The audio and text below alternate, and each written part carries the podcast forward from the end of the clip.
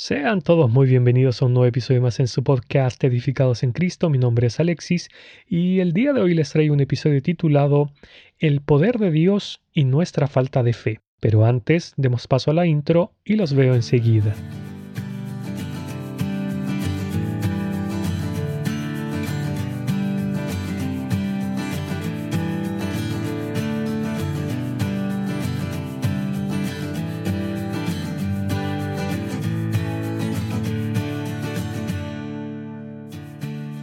Dice la palabra de Dios, He aquí yo soy el Señor, el Dios de toda carne. ¿Habrá algo imposible para mí? Jeremías capítulo 32 versículo 27. En este tiempo de cuarentena, muchas personas están sufriendo problemas económicos debido a la imposibilidad de trabajar, mientras que otras han perdido sus trabajos a raíz de esta pandemia. Claramente, entre ellos existen creyentes también, sin embargo, cuando nos vemos en este tipo de circunstancias, muchas veces nos desesperamos, caemos en el estrés, la angustia y el desánimo, porque a decir verdad miramos la situación con ojos terrenales y no con los ojos de la fe. Claro, seguro más de alguno está pensando, ¿y este que sabe de mi situación actual? Es cierto, no conozco su situación particular. Sin embargo, sí sé, por experiencia propia, lo que no es tener un trabajo y ver cómo el dinero de uno se va acabando, mientras que las deudas se acumulan. Sé la angustia y la preocupación que eso genera sobre nosotros. Pero es por eso, hermanos, que quiero recordarles que debemos mirar con los ojos de la fe y poner la mira en las cosas de arriba. Colosenses capítulo 3, verso 2. Al principio mencioné ese versículo de Jeremías donde Dios mismo nos asegura que para Él no hay imposibles. Y precisamente, mis amados hermanos, quiero mostrarles de manera más tangible el poder de nuestro Dios en este episodio del día de hoy. Nuestro Señor Jesús dijo, Por tanto os digo, no os afanéis por vuestra vida, qué habéis de comer o qué habéis de beber, ni por vuestro cuerpo, qué habéis de vestir. ¿No es la vida más que el alimento y el cuerpo más que el vestido? Mirad las aves del cielo, que no siembran ni ciegan, ni recogen en graneros, y vuestro Padre Celestial las alimenta. ¿No valéis vosotros mucho más que ellas? No os afanéis, pues, diciendo qué comeremos o qué beberemos o qué vestiremos, porque los gentiles buscan todas estas cosas, pero vuestro Padre Celestial sabe que tenéis necesidad de todas estas cosas. Mas buscad primeramente el reino de Dios y su justicia, y todas estas cosas os serán añadidas. Mateo capítulo 6 versos 25 y 26 y del 31 al 33. Pero, ¿por qué el Señor asegura con tanta vehemencia estas cosas? Por la sencilla razón que Él conoce el poder que tiene para sustentar a sus criaturas. Dice su palabra, porque mía es toda bestia del bosque, y los millares de animales en los collados. Conozco a todas las aves de los montes, y todo lo que se mueve en los campos me pertenece. Si yo tuviese hambre, no te lo diría a ti, porque mío es el mundo y su plenitud. Salmos capítulo 50 versos 10 al 12. Permítanme darles un ejemplo muchísimo más gráfico que encontramos también en el Antiguo Testamento. Cuando el pueblo de Israel fue sacado de Egipto, Dios mandó a Moisés a hacer un censo de los varones de 20 años para arriba los cuales podían salir a la guerra. Esto está en Números capítulo 1, verso 3. Dicho censo dio el siguiente resultado. Fueron todos los contados 603.550. Números capítulo 1, versículo 46.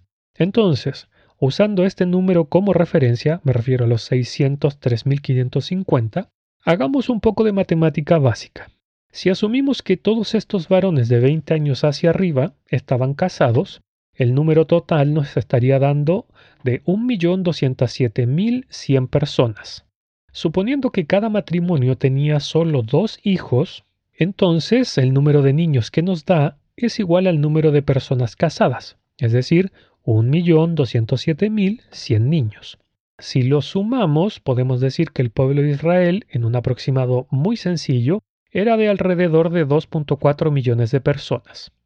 Ok, Teniendo eso en mente, hagamos otros cálculos.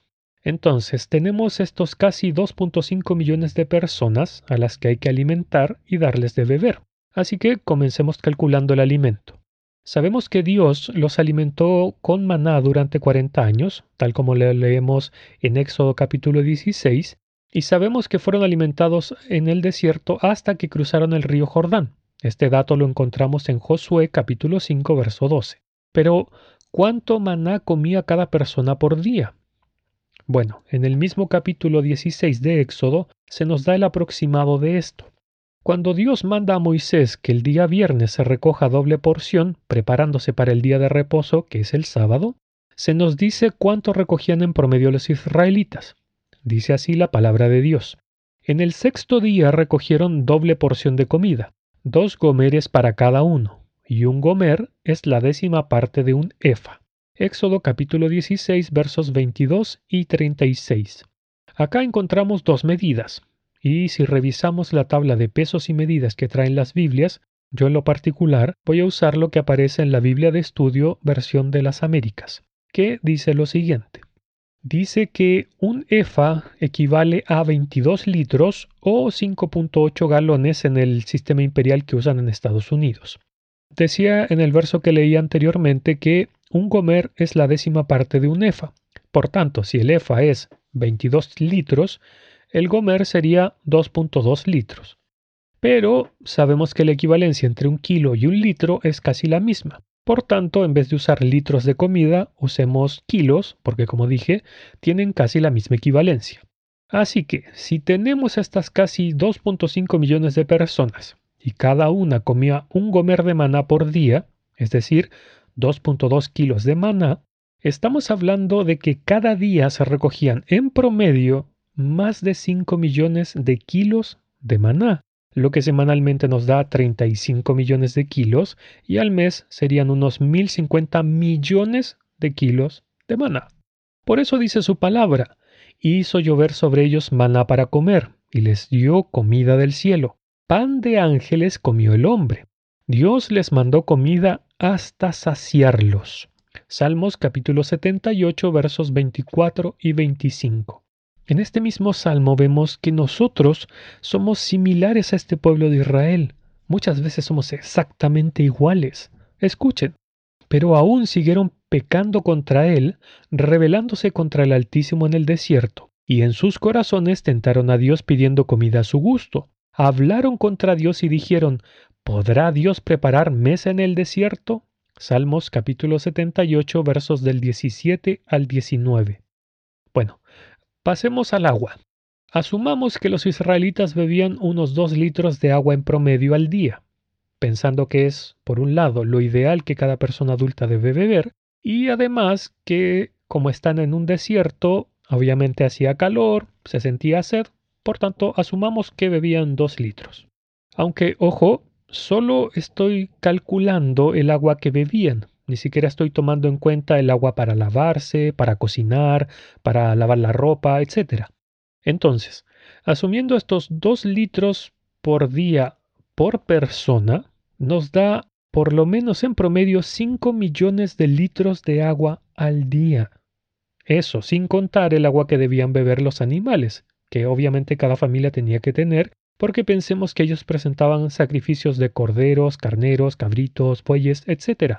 Y en el mismo salmo que ya he mencionado dos veces, aparece otro versículo muy interesante. Dice, partió las rocas en el desierto y les dio agua tan abundante como las profundidades del océano. Hizo salir corrientes de la peña e hizo descender aguas como ríos. Salmos capítulo 78 versos 15 y 16. Entonces, mis hermanos, nos damos cuenta que estamos hablando de más de 5 millones de litros de agua al día y más de 5 millones de kilos de maná al día en el desierto por un total de 40 años. Cuando hacemos este tipo de cálculos más aterrizados, nos permite ver de manera un poco más tangible el poder que tiene Dios para sustentar a sus criaturas. Y de esta forma podemos dimensionar, aunque sea un poquito, que para Dios no hay imposibles. Bien dijo el Señor Abraham y a Sara, ¿Hay para Dios alguna cosa difícil? Esto está en Génesis capítulo 18, verso 14.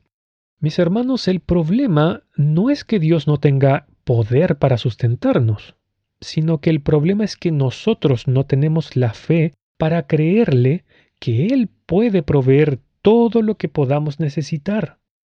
Permítanme poner otro ejemplo de este tipo para que de alguna forma, no sé, podamos entender, podamos creer en el poder de Dios.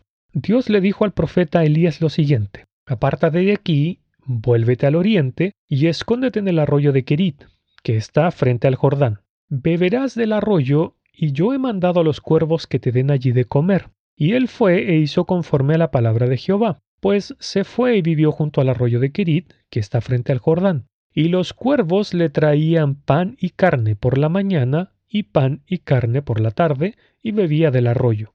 Primera de Reyes, capítulo 17, versos del 3 al 7. Si miramos esto, comparado con lo que veíamos del pueblo de Israel en el desierto, mandar a unos cuervos a alimentar a un solo hombre es como nada para Dios.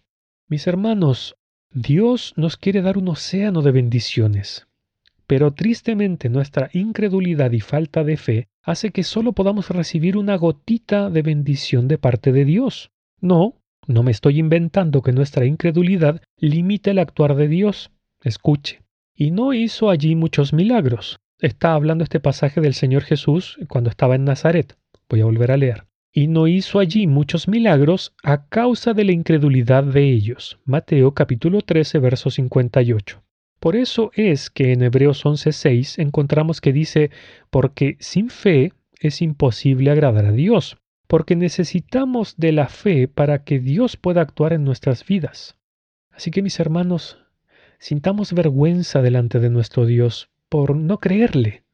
Doblemos nuestras rodillas pidiendo perdón por nuestra incredulidad y del mismo modo pidamos que nos aumente la fe para que Él pueda actuar libremente en nuestras vidas, para que así podamos ver toda nuestra vida y todo lo que nos rodea con ojos espirituales, para que podamos entender de una vez por todas quién es nuestro Señor y de qué manera podemos vivir quieta y reposadamente, haciendo nuestras las palabras del salmista cuando dijo, En paz me acostaré y asimismo dormiré, porque solo tú, Jehová, me haces vivir confiado.